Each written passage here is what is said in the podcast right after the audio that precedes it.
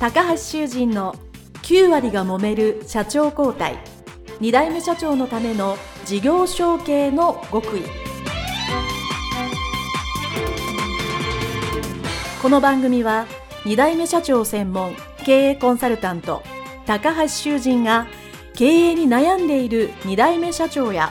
これから社長になる後継者に向けて経営力を伸ばし会社を引っ張れるリーダーシップを身につけるための番組です。これまで数百社をコンサルティングした実績から2代目社長ならではの悩みを知りその解決のための独自理論によって2代目社長もまた従業員も幸せに仕事ができることを目指した内容です。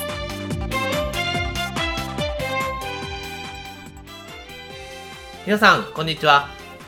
事業承継コンサルタントの高橋修人です。本日は株式会社ケーズファクトリー小森正義社長のインタビュー解説編でございます。どうぞよろしくお願いいたします。小森社長のインタビューですね、前後半非常にボリュームがあったと思います。でも実際はですね、あれよりもっと話していただいておりました。それをこう、厳選して厳選して、非常にいいところを集めてですね、あの内容にしております。泣く泣く編集したところもありますし、ここは昭和の時代は良くても、令和はちょっと流せないなというようなこともありましたので、それでもですね、あのボリュームと内容が非常に盛りだくさんでございましたから、ぜひそれをですね、解説していきたいと思います。内容が非常にたくさんありましたので、いつもは3つのポイントにこの解説もまとめるんですけど、今回は4つのポイントとしてお伝えをいたします。一つ目が、会社に戻った瞬間ですね、小森社長が。社員が定着しないということを、まあ、目の当たりにして、どういう風にしたかというのがですね、非常に大きなポイントでした。インタビューの中であった通りですね、定着しないはですね、もう聞いていただいたらそれは定着しないですよねっていう新入社員が入ってすぐに営業に行かせると。これはやっぱり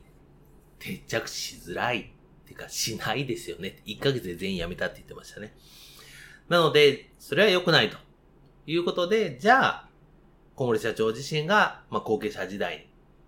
新人をちゃんと教育する。経営の知識をつける。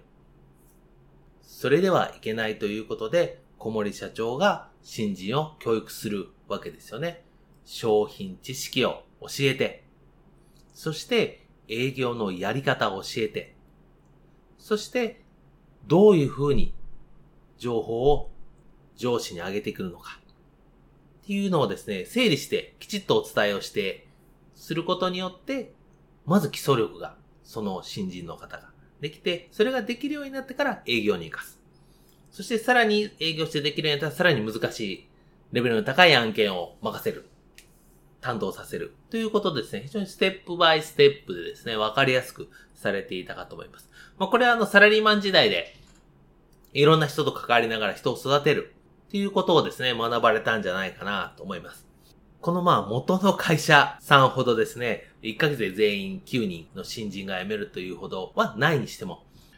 私も事業承継のコンサルティングでいろんなとこに参りますと、あまり定着しない、長く続かないっていうのはですね、相談として時々ございます。これもですね、基本的に、やっぱり新人が入ってきたら何をどう教えるのか。そして、どれぐらいのステップ、何段階することによって、一人前、まあ、半人前でもいいですけど、続けるかっていうのはですね、これはちゃんと計画がその会社さん、会社さんにないといけないですね。育成の計画と言ってもいいです。半年以内でですね、雇った正社員が辞めるというのは、やっぱりそこが課題があるというふうに言えると思いますね。なので皆さんの会社に定着しないという場合ですね、何かしら入ってきて一人前になる。まあ、一年以内ですね。ちゃんと育成する計画ができてるか。それが無理なくできる内容なのかっていうのをですね、ちゃんと考えなきゃいけない。実際この小森社長はですね、試行錯誤もあったと思うんですけど、最終的には3倍ですね。従業員3倍に増やした。40何人増やした。っていうこともありますので、この手法っていうのはですね、非常に重要だと言えます。ぜひ皆さんもですね、自分の会社の新人入ってきたらどう育成するかっていうのですね、ぜひ見直していただきたいと思います。そして二つ目のポイントはですね、お父様が急死して、もう普通だったらあたふた。まあ、当然その当時小森社長はですね、もうすぐ落ち込んでどうしようと思っていたっていうことなんですけど、その前ですね、どういうお気持ちだったか。で、まだ社長お父様がいらっしゃる時はですね、いつか俺がこの会社を乗っ取ってやろうと思っていました。っていうふうにおっしゃってましたね。この乗っ取ってやろうっていう気持ちがですね、やっぱ後継者自体は非常に重要なわけですね。乗っ取ろうと思うとですね、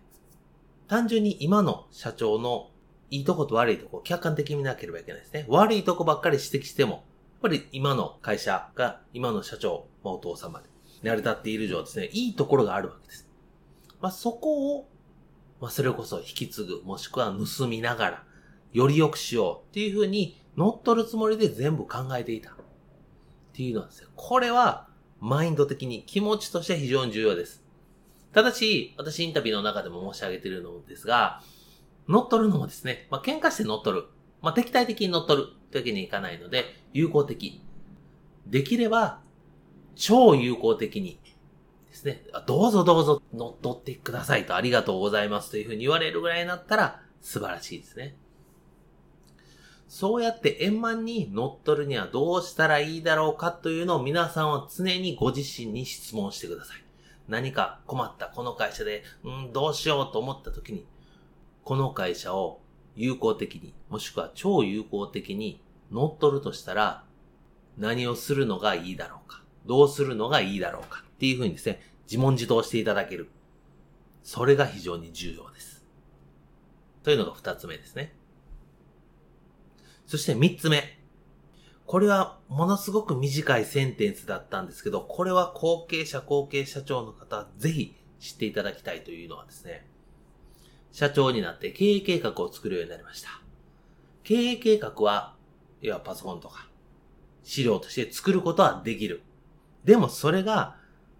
どういうふうに現実に普段の行動とか、あれに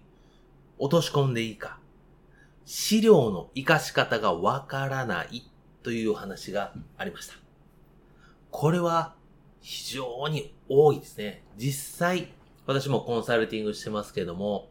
コンサルティングも駆け出しの頃ですね、こう資料は作るけど、これをどういうふうに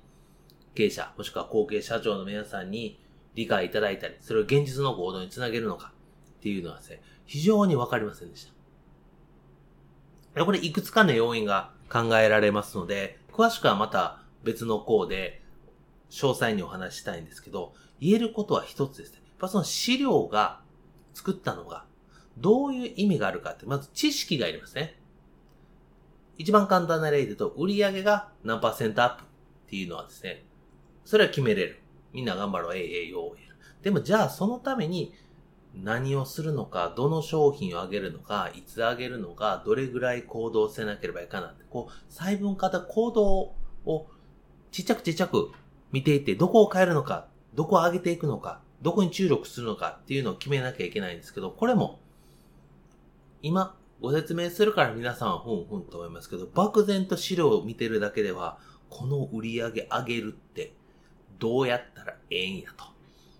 で、そっから、うーんと思いついて、えいやーと思ってアイディア的であったり、思いつきの行動してしまうっていうのが、後継者、後継者の方が多いので、やっぱりその書いてある資料を現実の行動としてどう分解するかっていう知識は必要です。